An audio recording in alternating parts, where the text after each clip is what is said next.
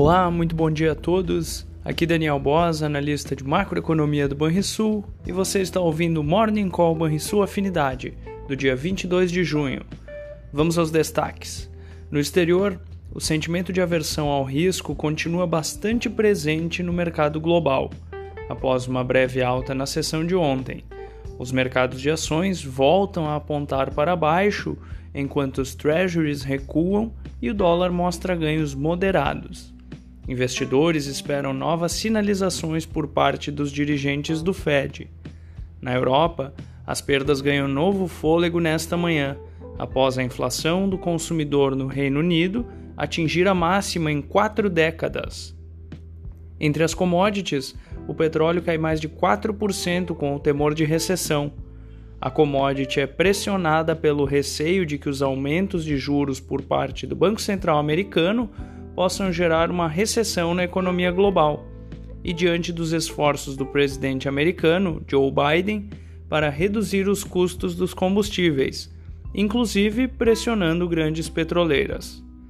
O barril do tipo WTI, para agosto, caía 5%, abaixo dos 104 dólares o barril, enquanto o Brent recuava mais de 4%, abaixo dos 110 dólares o barril.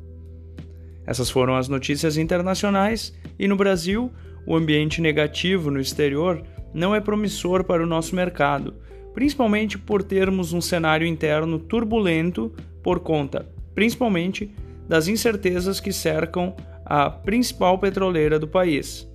O requerimento que pede uma CPI da Petrobras continua circulando na Câmara dos Deputados e já se aproxima do número mínimo de assinaturas necessárias para que o pedido seja atendido. Fechamento do mercado. O dólar fechou a terça-feira com queda de 0,63% aos R$ 5,15. O Ibovespa teve queda de 0,17% aos 99.684 pontos e o S&P 500 subiu 2,45% aos 3.764 pontos. O DI futuro para janeiro de 2023, o juro curto, recuou marginalmente a 13,56%, e o DI futuro para janeiro de 2027, o juro longo, ficou estável a 12,39%. Na agenda do dia, nos Estados Unidos, o presidente do Fed presta testemunho presencial perante o Senado.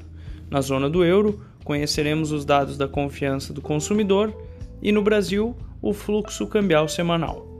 Você ouviu o Morning Call em sua afinidade com os destaques do dia.